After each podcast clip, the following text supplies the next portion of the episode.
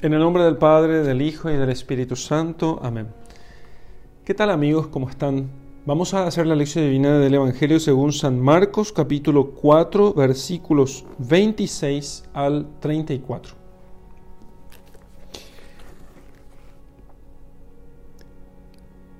Dijo Jesús, sucede con el reino de Dios lo que sucede cuando un hombre arroja la simiente en tierra ya sea que duerma o esté despierto, de noche y de día, la simiente germina y crece y él no sabe cómo.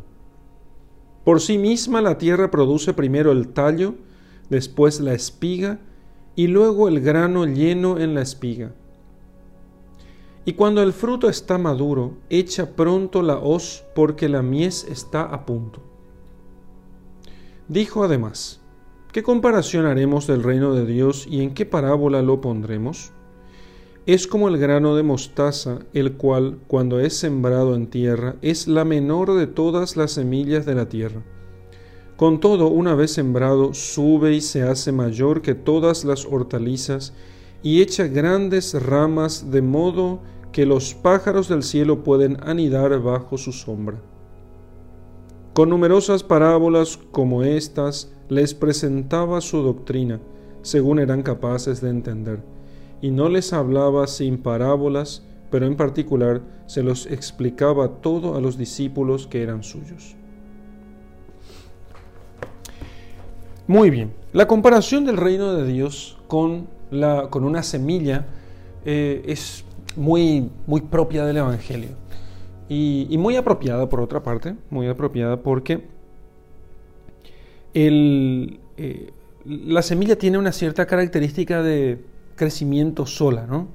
Entonces, es como que, es como que lleva vida adentro, ¿no? Entonces, eh, por eso el Señor utiliza esto. Y de hecho, esta parábola, del versículo 26 en adelante, eh, utiliza esa característica de la semilla, que tiene, es como que lleva vida propia, para poder compararla con la, con la palabra de Dios. ¿sí?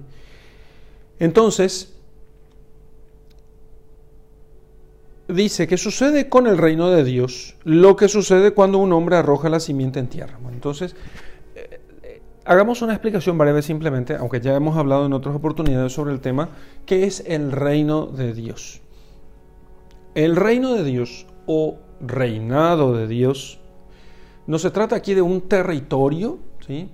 el reino de Dios no es un territorio, y no es que se desprecie el territorio, sino que eh, los territorios en realidad son consecuencia de, otra cosa, más personal de los hombres. No es que esté mal el territorio, el territorio está bien.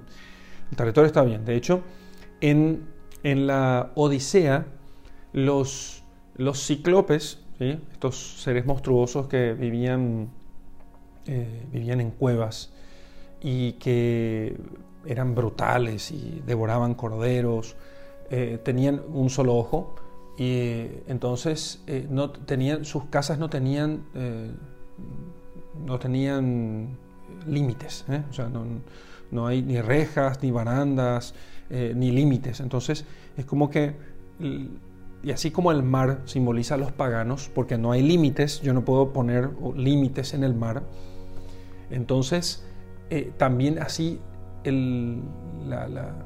la, falsedad, la religión falsa, los pueblos incivilizados, la, incultura es, eh, es, es, como una especie de totum revolutum, ¿no? Todo se revuelca aquí y no hay límites. Los límites, el crecimiento, eh, el límite es propio del crecimiento. El límite es propio de lo que, de lo que existe, ¿sí? Entonces, una persona justamente se, eh, por naturaleza se distingue de otras. Entonces yo sé dónde una persona con su cuerpo termina y empieza otra. ¿eh? Entonces, esa, la distinción es propia de, la, de, los entes. La distinción es propia de los entes. Fíjense ustedes, si yo tengo varios muebles, eh, estos muebles están funcionan mientras yo puedo distinguir este estante de aquella mesa, de aquel sillón. ¿sí?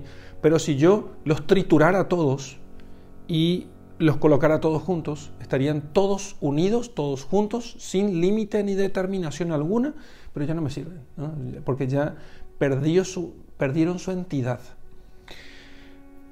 El reino de Dios no es que no tenga límites en ese sentido, ¿sí?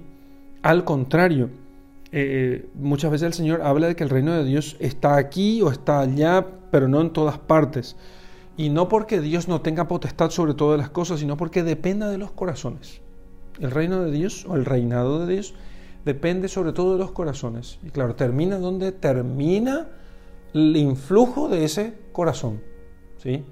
Entonces, cuando el reino de Dios se identificaba con un territorio, y por ejemplo cuando un gobernante cristiano eh, dominaba sobre un territorio, entonces en ese territorio domina la ley de Cristo. Entonces allí se identifica con un territorio. Pero no es el único modo en que el reinado de Cristo puede extenderse por el mundo. En la China comunista de hoy, que no es un gobierno cristiano, ni una cultura cristiana, ni un pueblo cristiano en general, sin embargo, el reino de Dios también está allá porque hay muchos ciudadanos del reino de Dios allí.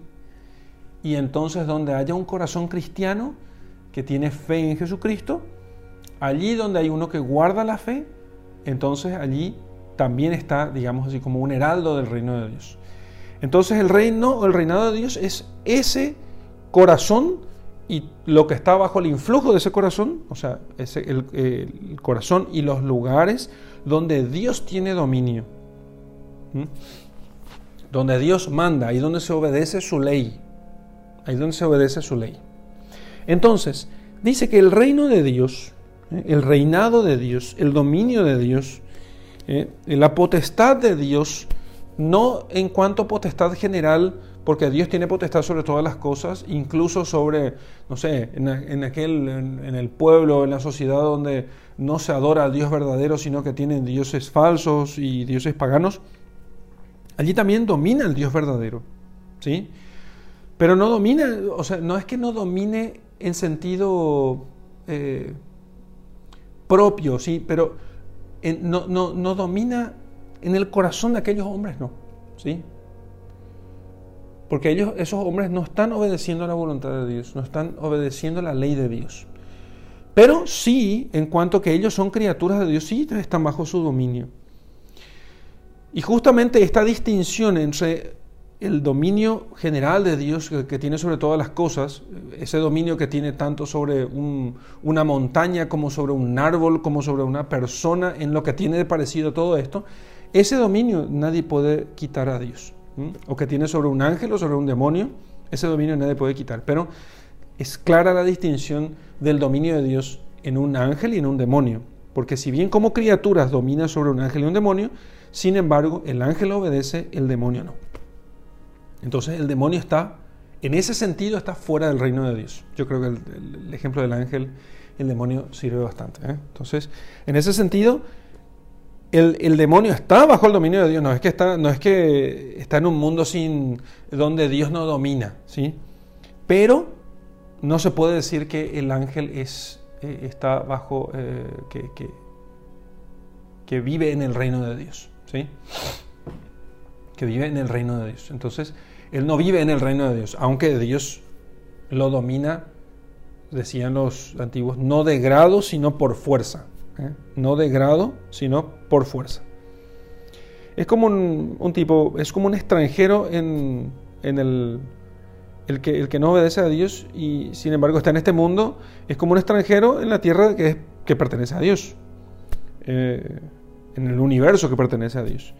Entonces su corazón está en otras tierras en otro mundo, ¿sí? un mundo que no existe en realidad, porque el, mundo del pecado y de la falsedad, del error, es un mundo eh, ilusorio, no, no existe. Bueno, entonces, el reinado de Dios, el reino de Dios, el dominio de Dios sobre las cosas, sucede con el reino de Dios lo que sucede cuando un hombre arroja la simiente en tierra. ¿Y qué pasa cuando un hombre arroja la simiente en tierra? Es muy importante que sepamos, que veamos nosotros cómo crecen las plantas esto para una persona que vive muy en la ciudad, eh, no pasa tanto en América Latina porque aquí tenemos, bueno, salvo en las grandes urbes como Buenos Aires, San Paulo, mm, Río de Janeiro, quizás un poco.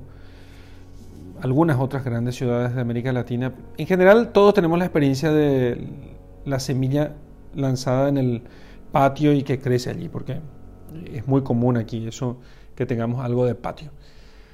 En, algunas, en, muchas grandes ciudades en Europa ya no pasa eso, todo, viene industrializado en el supermercado, la gente piensa que la leche en realidad se fabrica en industrias que ponen en cartón directamente eso, nadie se imagina que eso sale de una vaca, ¿no?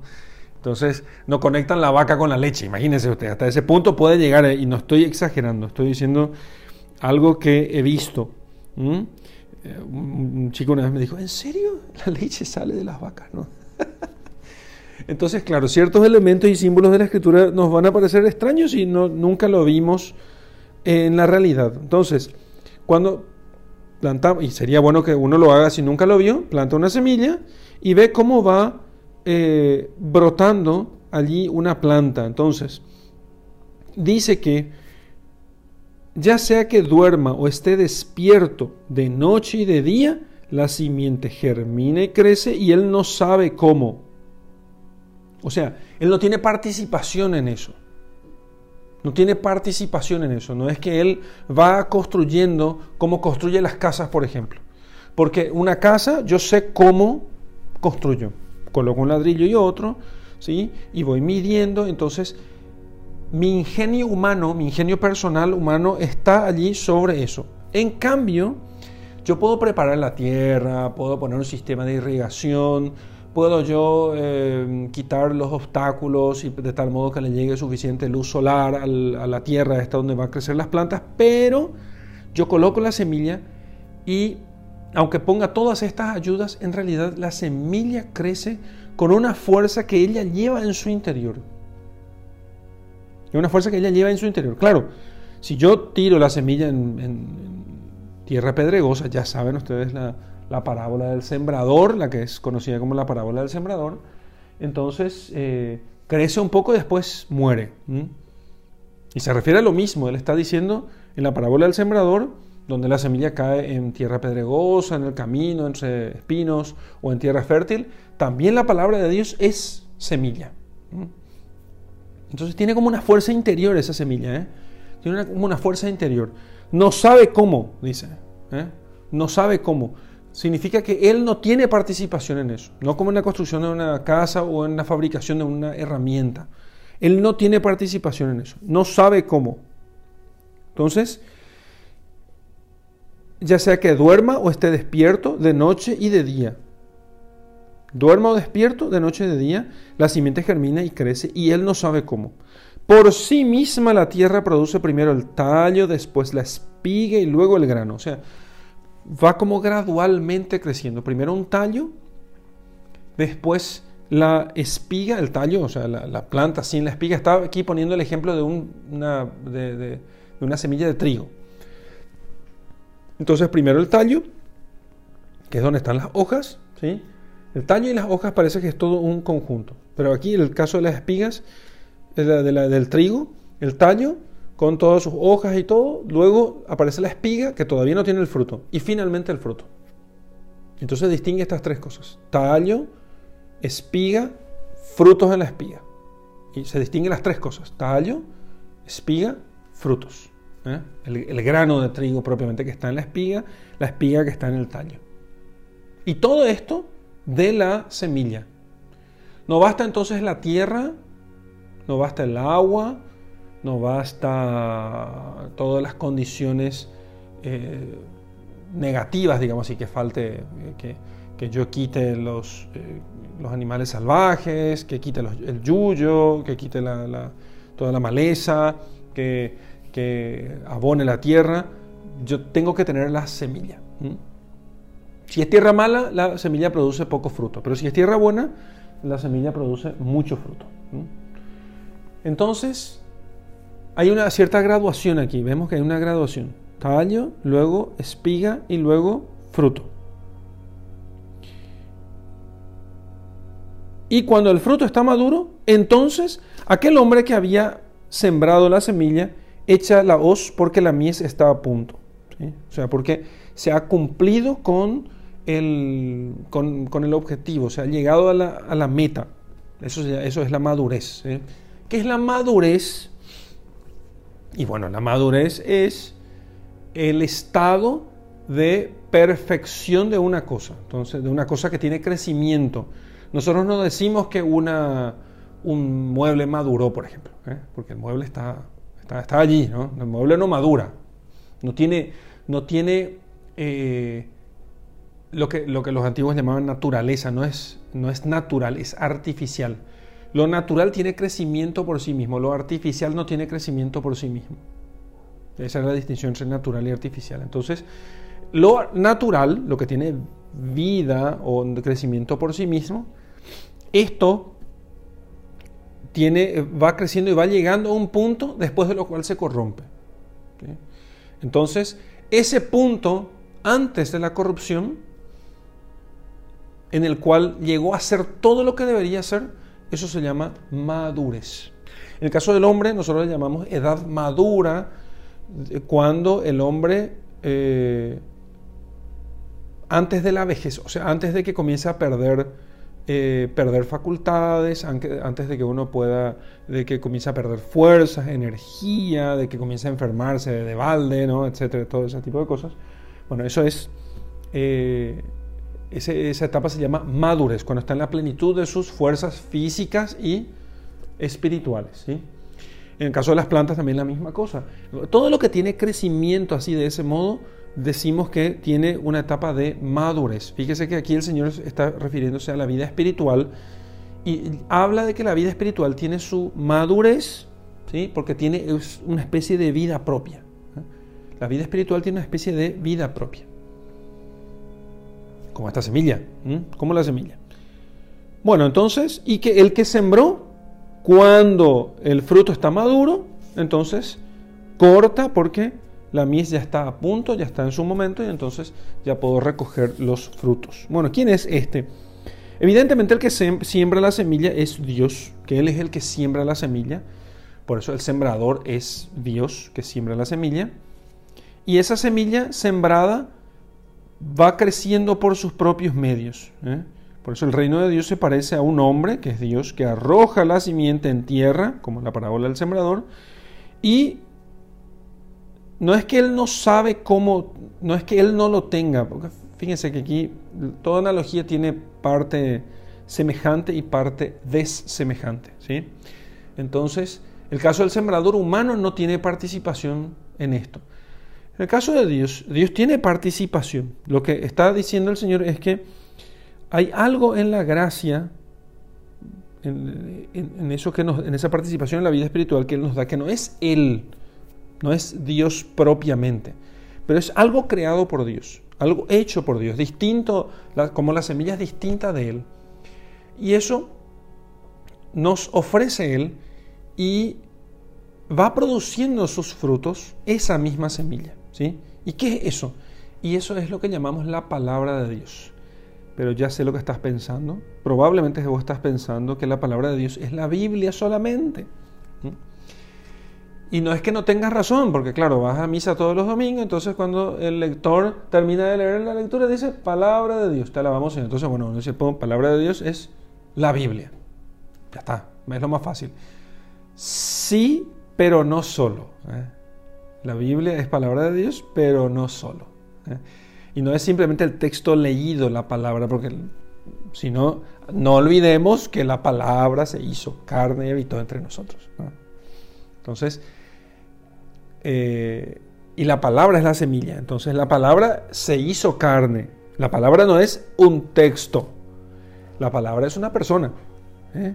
Una persona que es expresada, manifestada, hecha visible en ese texto, porque nosotros cómo conocemos a Jesucristo a través del texto, ¿sí? Pero el texto nos habla de Jesucristo, pero nosotros podemos ir más allá, o sea, nosotros podemos realmente tener una relación eh, directa con Jesucristo a través de la gracia. ¿Mm? A través de la gracia podemos tener una relación directa con Él. O sea, real. No solamente que como si alguien me escribiera una carta y yo me carté con esta persona, como suele pasar con algunas personas que se conocen con alguien que está, no sé, en otro país, y entonces solamente tiene, tiene el texto y tiene esta imagen que es en realidad una traducción de señales electromagnéticas, pero no es la persona. No es la persona. ¿entienden? Si el único modo que nosotros tuviéramos de conocer a Jesucristo fuese el texto que nos hablara de él, sería algo parecido. Pero no es así. No es así. O sea, es una semilla que va creciendo de noche y de día mientras dormimos o estamos despiertos. Va creciendo, ¿sí? De noche y de día. Mientras, eh, o sea, si lo vemos con la luz del sol o si no lo vemos. ¿Sí? Eso es lo que quiere decir. Mientras duerma usted despierto, de noche y de día. Duerma usted despierto de noche y de día. Ya sea que las cosas la iluminen, porque la noche y el día no dependen de mí, pero que yo esté durmiendo despierto sí depende de mí. Entonces, ya sea que la realidad haga visible aquello, si el sol, todo lo que tengo alrededor, haga visible el crecimiento de la semilla, o ya sea que yo mismo me dé cuenta o no, que yo esté durmiendo o despierto, la semilla igual crece. Esto es muy interesante. Esto es muy interesante porque nos hace entender realmente qué es lo que hace crecer en nosotros la vida espiritual. Pero no voy a entrar todavía en ese tema porque si no ya me adelanto a la meditación. Entonces, ¿y cómo va creciendo? Por sí misma produce primero, de forma gradual, primero el tallo, después la espiga y finalmente los frutos. ¿Sí? Va haciendo de forma gradual y yo voy viendo, porque cuando yo veo que crece el tallo y que todavía no hay frutos, y ahora veo, que crecen las espigas, o sea, lo que va a producir los frutos, la acción. ¿eh? Pero todavía no hay frutos. Y después veo los frutos, el resultado del tallo y de la espiga. Y cuando veo eso, entonces viene el sembrador y le echa la hoz, ¿sí? le echa la hoz y entonces recoge él los frutos. Y después pone otro ejemplo.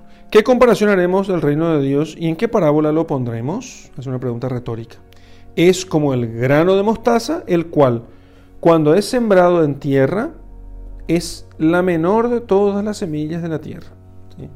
Es una semillita pequeña y esta semilla es pequeñísima de, entre los que sus oyentes estaban escuchando. Claro, no puede decir, no, la semilla de, qué sé yo,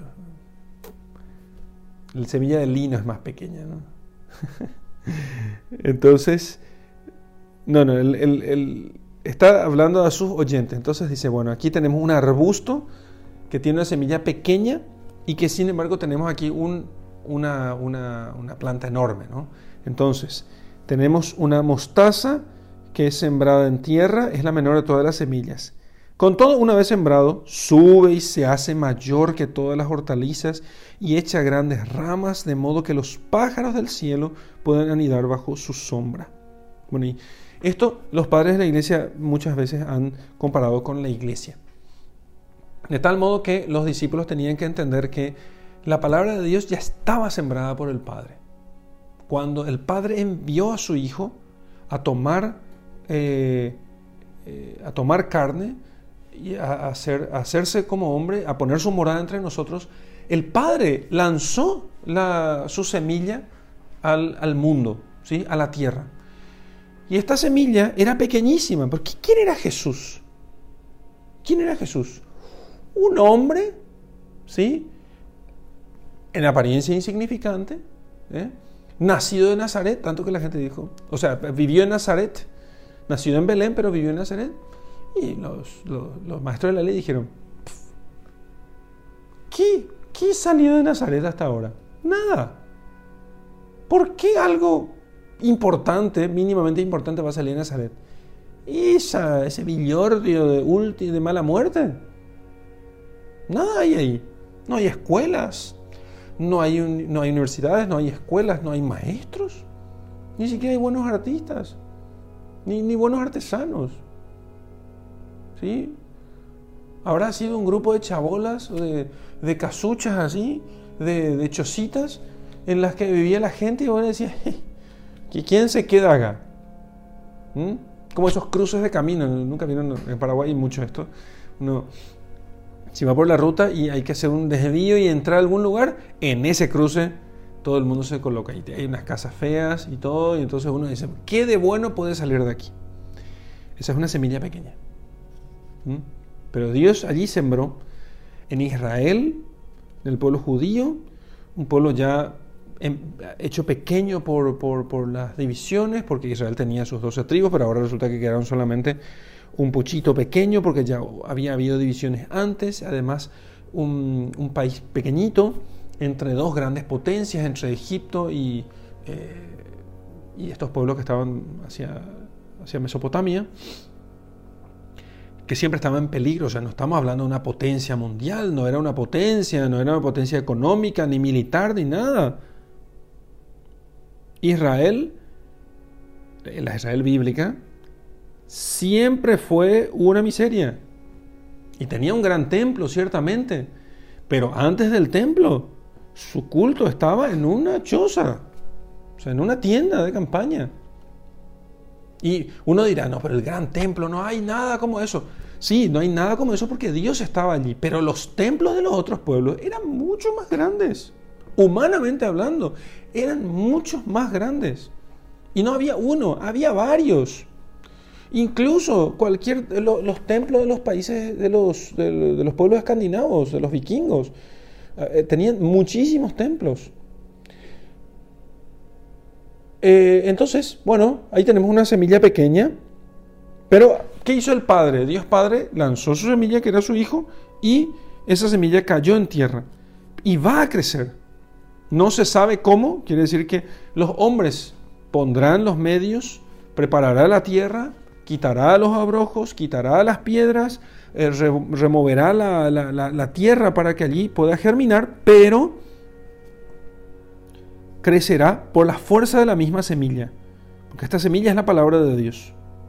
Y entonces se tornará, esta es una profecía, eh, será mayor que todas las hortalizas, será mayor que todos los pueblos, mayor que todas las religiones hasta, vistas hasta ahora. Y entonces las aves del cielo pondrán, eh, se anidarán bajo su sombra. Los pueblos, todos los otros pueblos, los paganos, pondrán su nido eh, en sus ramas. Y así el Señor entonces les hablaba. Y veamos nosotros entonces que esto que vemos en el primer, en el primer párrafo, versículos 26 al 29, que la semilla va a crecer, se ha producido realmente en la iglesia eh, a lo largo de los siglos, eh, porque de, de hecho así fue. Y se hizo un gran arbusto y entonces todos los pueblos vinieron y pusieron en la iglesia su, se anidaron en la iglesia y la iglesia acogió así a todos. Y eso es fruto de la palabra de Dios porque era el crecimiento que Dios le había dado a la propia palabra de Dios. Muy bien, vamos a meditar ahora sobre este texto. Entonces, ¿qué podemos decir sobre esto? Podemos decir que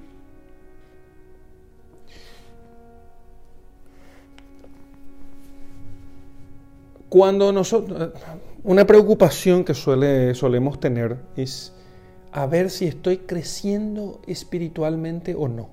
¿eh? Eso es típico de gente que, la gente que está en la iglesia y que toma en serio la cuestión, en un momento dado viene la tentación y les dice, y entonces, eh, porque es una tentación esto, y porque no conocen generalmente las Sagradas Escrituras y no conocen, no conocen la enseñanza de nuestro Señor, entonces suelen hacerse esta pregunta estoy estancado. ¿eh? A veces tienen razón, pero la mayoría de las veces no, tienen. Y, a veces, y, en general, todos no conocen ni las causas ni cómo funciona la cuestión. Entonces dicen, estoy estancado, estoy parado, no crezco, ¿eh? no crezco, no estoy creciendo. Bien, es muy importante que entendamos cómo funciona la vida espiritual. ¿sí? La vida espiritual funciona, digamos así, por... Eh, es un, este es un término de, la, ciencia eléctrica. Eh, se dice, funciona por inducción. ¿eh? Bueno, ¿qué, es el funcionamiento por inducción?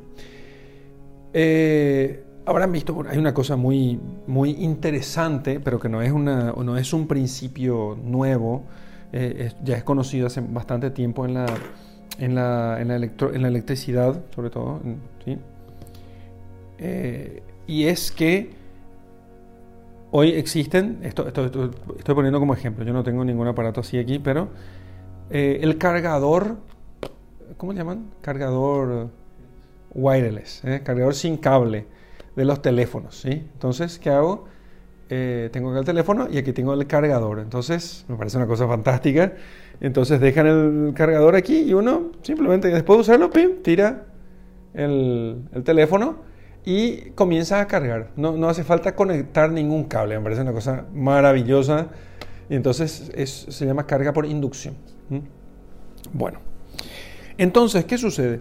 En la vida espiritual, en la vida espiritual funciona algo más o menos así. ¿sí? Es cierto que nosotros tenemos que ir trabajando, ejercitando, eh, ejercitando las virtudes, rezando, tener, conviene mucho tener un horario, conviene mucho hacer esto y aquello, pero todo eso, todo eso en realidad es para que nosotros, para, digamos que para que el teléfono esté lo máximo, el máximo tiempo posible puesto sobre un cargador wireless eh, de inducción. Estar cerca de quién? Y cerca de Dios. Cerca de Dios o cerca de aquellas cosas que tienen conexión con Dios. O cerca de aquellas personas que tienen más trato con Dios. ¿sí? Y o, cerca o en aquellas cosas que me conectan con Dios. De tal modo que vaya creciendo en mí la vida espiritual. ¿sí? Que vaya creciendo en mí la vida espiritual. Entonces, si, ¿cómo yo puedo calentar esto y dejándolo al sol o dejándolo cerca de una fuente de calor? Aquí tengo esto, ¿sí? Entonces, para que yo pueda calentar esto, yo tengo que acercarlo al fuego. Para que mi vida espiritual, ¿qué significa que mi vida espiritual crezca? No significa que yo me sienta bien. Mucha gente piensa que eh, la vida espiritual crezca significa que yo me sienta bien, que yo me sienta tranquilo, que yo esté en paz. En paz significa que tenga sensación de serenidad, eso no es crecimiento en la vida espiritual. Cualquiera que leyó, no pueden pasar la vida sin leerlo, cualquiera que leyó la imitación de Cristo, de entrada, va a entender, y bueno, la gente que dejó de leer la imitación de Cristo le pasó justamente por eso. Yo recuerdo con un amigo, yo leí la imitación de Cristo del, del Beato Tomás de Kempis cuando tenía 15 años. Y a mí me cambió la vida, o sea, me dio un norte del cual nunca me aparté. Entonces un día le dije a un amigo, que tenía estas ideas locas en la cabeza sobre la vida espiritual, le dije, ¿sabes qué? Toma, lee aquí la imitación de Cristo. Y que tiene cuatro partes, o sea, cuatro libros tiene, cuatro, cuatro grandes partes. El pobre me devolvió la semana, me dice, no, no puedo leer. ¿Y por qué? Y porque es muy duro, me dice. Claro, la dureza de la imitación de Cristo consiste justamente en hacernos decir que la paz no consiste en que nos sintamos nosotros sin tribulación, sino que en, imitar a Jesucristo, en parecerle a Él, en estar con Él en la cruz. En eso consiste la paz. Entonces, entonces, no me acuerdo por qué estoy diciendo esto. ¿Por qué estoy diciendo esto? Porque a veces, ah, ya, porque nosotros pensamos que crecer en la vida espiritual consiste en estar cada vez más volados. ¿eh? ¿Saben? No, sé si saben todos, espero que en Paraguay usamos el término estar volados. ¿eh? Estar como estar como el que fuma marihuana, así tipo. Este, eh, sí, porque es una expresión de marihuaneros, ¿no? Entonces, estar volado es jerga marihuanera. Después de fumarse unos porros, el tipo dice, uh, estoy como volado, ¿eh? me siento volando, me siento flotando. No, señores. El crecimiento en la vida espiritual consiste en que nosotros nos hagamos parecidos a Jesucristo. Y es muy a propósito el Señor usa la imagen del trigo. Porque, ¿qué se hace con el trigo? Con el grano de trigo. Se hace pan y no se hace pan acariciando los granos, ¿eh? sino que se lanza al molino y se tritura el grano y de eso se hace harina y de la harina se hace el pan. Otra vez amasando el pan y después poniéndolo al horno, al fuego y entonces tenemos ese producto tan apreciado en nuestras mesas, el pan, del cual Cristo hará después su, su, cuerpo y su sangre, su cuerpo nos dará su cuerpo y su alimento, eh, nos dará Él como alimento con el pan. Entonces, el hecho es que nosotros tenemos que llegar a hacernos como el pan, ¿sí? Pero para hacernos con el pan, nosotros necesitamos que el Señor vaya sembrando en nosotros la semilla. ¿Y cómo hacemos nosotros eso? No, hacemos por inducción, ¿sí? Por inducción. O sea, acercándonos a Él. ¿Qué tengo que hacer yo para convertirme? No es que yo tengo que quedarme en casa y hacer... ¿eh? es, que, es que hay gente que piensa que es eso. A ver, ¿por qué no venís a la misa de los domingos? porque no me convertí todavía. Porque la gente piensa que vos te vas a la iglesia una vez que vos ya estás listo. No. No es que ahí recién vos te vas a la iglesia cuando ya estás purito y limpito. Porque la gente que piensa eso es la que después va a decir, ah, yo no me voy a la iglesia porque ahí está lleno de gente hipócrita. Eh, ahí está lleno de gente que, es más pecadora que yo. Y es probablemente, probablemente tengas razón de que esa gente es más pecadora que vos, pero esa gente es la que un día va a ser buena y santa, no vos. No vos. Porque en tu tierra no se está sembrando la semilla de la palabra de Dios. En tu tierra lo que se está sembrando es son los desechos de los cerdos que caminan sobre ella. Porque vos tenés o la tierra del chiquero donde defeca el cerdo, y a propósito uso estas expresiones fuertes, o tenés la tierra de la, del, huerto, de la huerta, donde se siembra semilla. Y son la misma tierra, pero aquí defeca el cerdo y aquí se siembra la semilla. ¿Y cuál es la mejor tierra?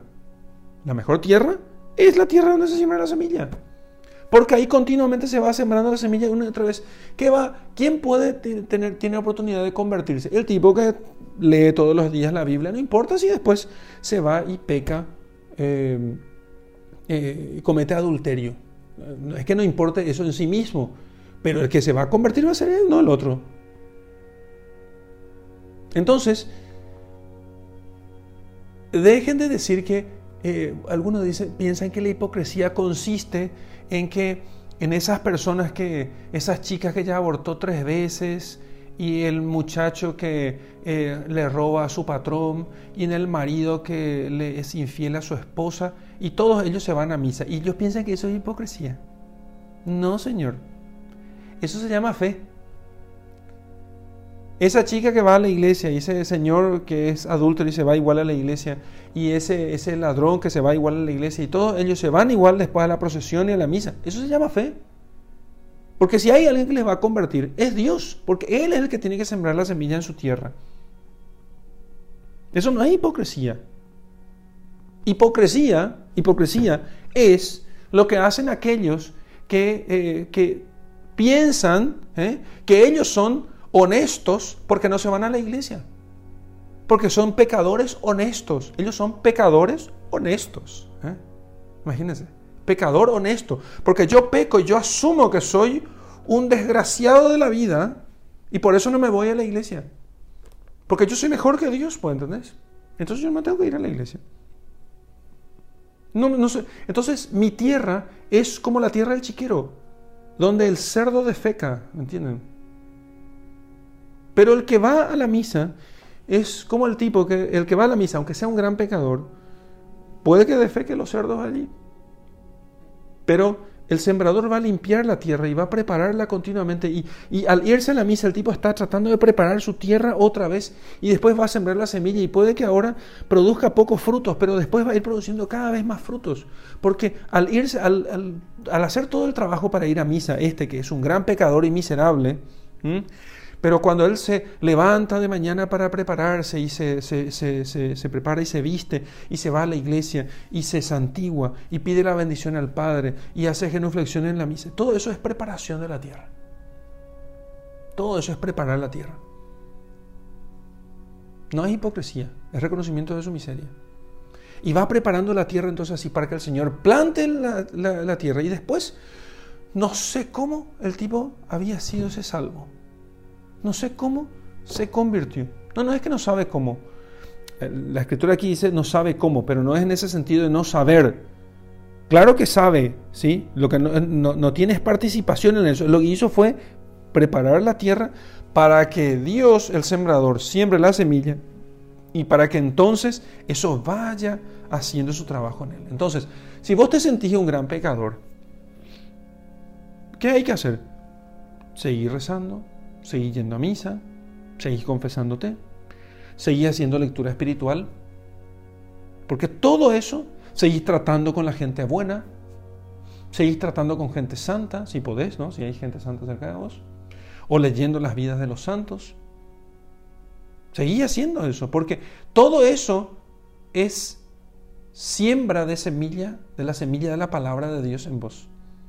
Porque todo eso es como acercarte por inducción, ¿eh?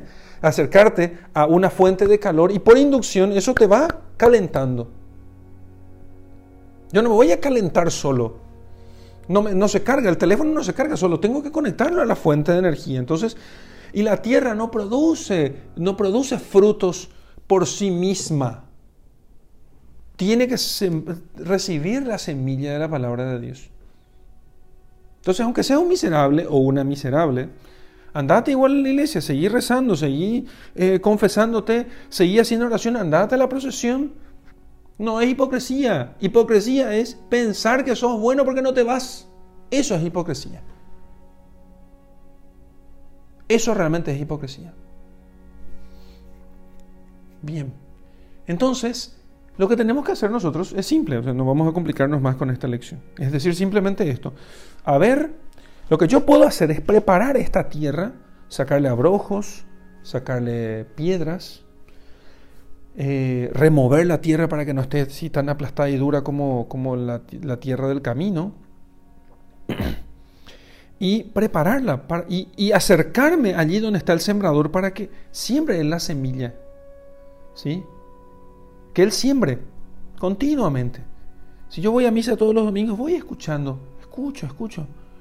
Un día esto va a aprender. ¿eh? Es que así somos, es que somos duros de corazón. Pero entonces, si me voy todos los domingos a misa, un día va a aprender esto. Un día esa semilla va a germinar. Y cuando germine, entonces no va a germinar de golpe, sino que primero va a aparecer el tallo y después la espiga y después el fruto. Y entonces, cuando haya fruto, y solo entonces, entonces el Señor va a cortar esto para poder hacer de esto el pan. El objetivo es hacer pan de esto. El objetivo es que nosotros nos convirtamos en pan. En el pan de la Eucaristía. Nosotros somos eso. Cristo se hizo pan para poder alimentarnos. Y como todo aquí está dado para que nosotros lo imitemos, es para que nosotros también, gracias a esa semilla, nuestra tierra produzca fruto para que de nosotros también se haga pan. Para que nosotros también demos pan. No pienses que el Señor te da a vos la Eucaristía en la comunión eucarística para que vos te alimentes y bueno, después te tires al sofá y ya está. Es para que vos también hagas lo mismo para que de vos también se produzca pan para que entonces puedas alimentar a los demás. Entonces, podemos, podemos nosotros imitar al Señor. Pero no es una semilla que nosotros pongamos, sino que lo que hacemos es preparar nuestra tierra y ofrecerla a este sembrador para que Él siembre la semilla. Si la tierra está mal preparada, el sembrador va a sembrar la semilla pero no va a producir frutos. Es que, es esta otra parábola del sembrador. Pero si yo no ofrezco mi tierra, si yo no la preparo, si yo no la limpio, entonces, sí, como, como hacen estos que dicen que no van a la iglesia y no rezan y no hacen ninguna cosa porque son honestos y no son hipócritas, entonces tienen una tierra despreparada en la cual el Señor nunca va a sembrar su semilla. Porque no la ofrecen. Porque no se la presentan porque no hay semilla sembrada allí. Igual el Señor que es misericordioso siempre termina él procurando tirar la semilla. Por eso en la, en la otra parábola del sembrador dice que él arroja la semilla a todas partes. De algún modo a estas personas que se alejan de Dios, alguien les habla de Dios o ven un tipo de sotana por ahí por la calle o ven una religiosa vestida con su hábito o pasan delante de la iglesia o lo que sea. De algún modo el Señor lanza la semilla, pero como no prepararon su tierra, entonces esa semilla no produce fruto. ¿Sí? Entonces, ¿cómo nosotros vamos a ver este crecimiento? No, no lo vemos. No sabemos, no sabe cómo, dice, dice el Señor. No sabe cómo. Entonces no tenéis que preocuparte por ese crecimiento. Porque no sos vos el que das el crecimiento, es Dios el que da el crecimiento según su tiempo. esta es una, una planta que crece desigualmente según las personas y según la voluntad del sembrador. Es una semilla que depende del sembrador y depende de su voluntad. ¿Qué tengo que hacer yo? Dejar que el Señor siembre la semilla todas las veces que quiera. Y entonces va creciendo gradualmente, ¿sí? según su voluntad. Mm, ya sea que sea de día, ya sea que sea de noche, ya que duerma o esté despierto. Entonces yo no me tengo que preocupar sobre ese tema. Yo lo que tengo que hacer es simplemente acercarme, ¿eh? como el teléfono, me acerco al, cargador inalámbrico, ¿no? Y entonces espero allí que cargue la cuestión. Me acerco a la iglesia, me acerco a personas buenas, rezo el rosario, escucho la palabra de Dios, hago lectura espiritual, hago obras de caridad, voy a misa, me confieso, no cambio todavía, no importa, sigo haciéndolo. Porque yo no sé cómo, pero esa semilla va a dar su fruto. Yo no sé cómo, pero esa semilla va a dar su fruto. En cuanto a la misión y el apostolado, la misma cosa. Lo que nosotros tenemos que hacer es sembrar simplemente la semilla. Me ha pasado en mi breve vida que he visto muchas veces que de repente, qué sé yo, me, me escribe la gente, me dice, padre, yo soy de las lomas de no sé dónde, ¿verdad? Y escucho tus homilías, sigo tus lecciones, eh, hice el curso de tal. Y desde ese momento comencé a confesarme más. Yo digo así, Dios mío. O sea, es como sembrar la semilla por todas partes, arrojar la semilla. Y de repente hay gente que escucha y dice, ay, qué caigüe. Seguramente mucha gente piensa eso de mí y le doy toda la razón del mundo, ¿verdad? Pero hay gente que, como esta que me escribió un mensaje en estos días, y dice, y me acerco más a la confesión ahora y, estoy rezando más y quiero que fulanito de tal también se acerque y se convierta, ¿verdad? Y yo digo, pero bendito sea Dios, voy a poder presentar algo ante el Señor el día de mi juicio y decirle, por favor, toma en cuenta este tema para descontarme mi deuda, por favor, porque no, no, no, no me, me, falta mucho acá, me falta mucho. Entonces, y me alegro por ese tema, pero es que nosotros también participamos de, esa, de ese oficio de sembradores. Cuando haces la señal de la cruz y bendecís los alimentos en un restaurante cuando vas a comer con tu familia, pues pensás que nadie te ve. Mm, te ven. Te ven. Vos pensás que cuando te llegas a la iglesia y te arrodillas, no te ve nadie. Ah, te ve la gente. Ese tipo que vino por primera vez en la misa y ve a toda tu familia de rodillas preparándose ahí para la misa y dice, eh, mira vos cómo son. ¿Eh? Vos pensás que nadie ve que hayas eh, que, que, que, que, los domingos no trabajes y te reúnas con tu familia para poder rezar. ¿Vos pensás que nadie ve eso? Mm, la gente lo ve.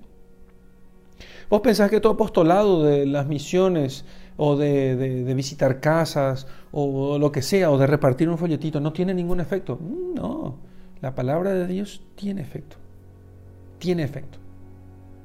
Y puede que si, si lo haces mucho, Puede que Dios te dé la gracia de poder ver los frutos de repente y un día te aparece alguien y te dice, a mí me ha pasado, no una, muchas veces, eso que vos dijiste esa vez, vos sabes que hasta ahora me resona. Y gracias a eso que dijiste, o que hiciste, o, que, o eso que enviaste, o aquella clase que hiciste, tal cosa, o lo que sea, o ese folletito que me diste, yo me acerqué a la iglesia después.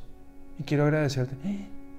Testimonios innumerables, muchos ya, me olvidé porque no es que me ponga a anotar también el testimonio, hubiera hecho ahora y sería tan productivo, pero he escuchado eso muchísimas veces. Y el que es apóstol, el que participa en este ministerio de, lanzar la semilla eh, y que caiga en tierra, eh, tiene esa experiencia. Entonces, no tenemos que eh, desanimarnos, al contrario, hay que hacer eso y mucho hay que hacer eso y mucho. Nosotros no sabemos cómo va a ser. No sabemos cómo. Yo espero con ansias el día de mi juicio para poder ver eh, para, para, poder ver cómo esas cosas que yo hice rindieron sus frutos. Pero no para enorgullecerme de mí, sino para ver lo increíble que es ver la palabra de Dios produciendo sus frutos. Para ver lo increíble que es esto para ver realmente cómo aquello tiene vida y cómo el Señor realmente ha cumplido con su promesa. Hasta aquí entonces nuestra meditación. Vamos a rezar inspirados por este texto que nos ofreció el Señor en esta, en esta lección divina. En el nombre del Padre, del Hijo y del Espíritu Santo. Amén. Señor, esta tierra mía tan sucia y baldía, y tú, sin embargo, Señor, incansablemente siempre vienes a sembrar en ella la semilla de tu palabra. Yo quisiera, Señor, poder limpiar esta tierra lo mejor posible, con las mejores disposiciones de las que soy capaz, con la penitencia, con la, con, la práctica de las virtudes, con la paciencia, con, todo lo que yo pueda, todo lo que esté a mi, a mi alcance, limpiar esta tierra para que tú puedas sembrar en ella tu semilla, Señor, para que te dignes sembrar aquí tu semilla y para que entonces puedas recoger en ella este trigo eh, abundante con el cual puedas hacer pan para alimentar el hambre, eh, al hombre hambriento de tu presencia. Y, y, sin embargo, Señor, muchas veces yo eh, no, no, preparé mi tierra y también por alejarme de la oración o por alejarme de las prácticas de piedad o de, cualquier obra buena, yo dejé, me, me, alejé de ti, Señor, y entonces no pudiste sembrar esta semilla que crece por sí misma. Mi atraso se debió fundamentalmente a que no me acerqué a ti. Y entonces, aunque lanzabas tu semilla, sin embargo, mi tierra estaba alejada de ti, o yo te mantenía alejado de mi tierra. Y aunque reconozco también, Señor, que muchísimas veces, aún así, intentaste sembrar y sembraste tu semilla con algún fruto, sembraste tu semilla, la, semilla de tu palabra en mí. Y te doy gracias por eso, Señor, porque en esta tierra llena de abrojos, en esta tierra llena, llena de, de, piedras tan, tan, tan, tan poco fértil, aún así igual muchas veces sembraste tu semilla y se produjeron frutos. Y te doy gracias, Señor. Y te pido, Señor, te pido que esta semilla sembrada en mi corazón, de tu palabra produzca mucho fruto y que realmente con ese fruto puedas hacer el pan con el cual puedas eh, estar presente entre nosotros. Gloria al Padre y al Hijo y al Espíritu Santo, como era en el principio, ahora y siempre, y por los siglos de los siglos. Amén.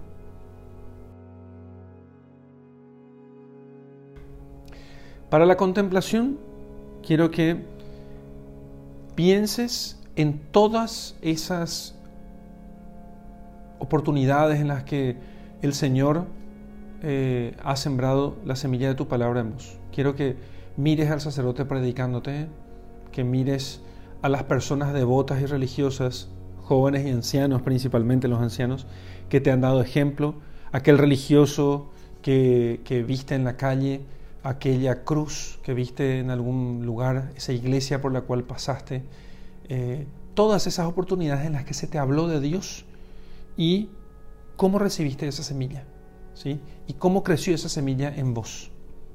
También quiero que te tomes un tiempo para ver cuántas veces cooperaste con Dios para poder sembrar la semilla en otros. Aunque, claro, ese fruto no vas a conocer. Sin embargo, lo que podés siempre hacer es pensar en si estás dando todo de vos para poder sembrar la semilla de la palabra de Dios y te dejo con mi bendición. En el nombre del Padre, del Hijo y del Espíritu Santo. Amén.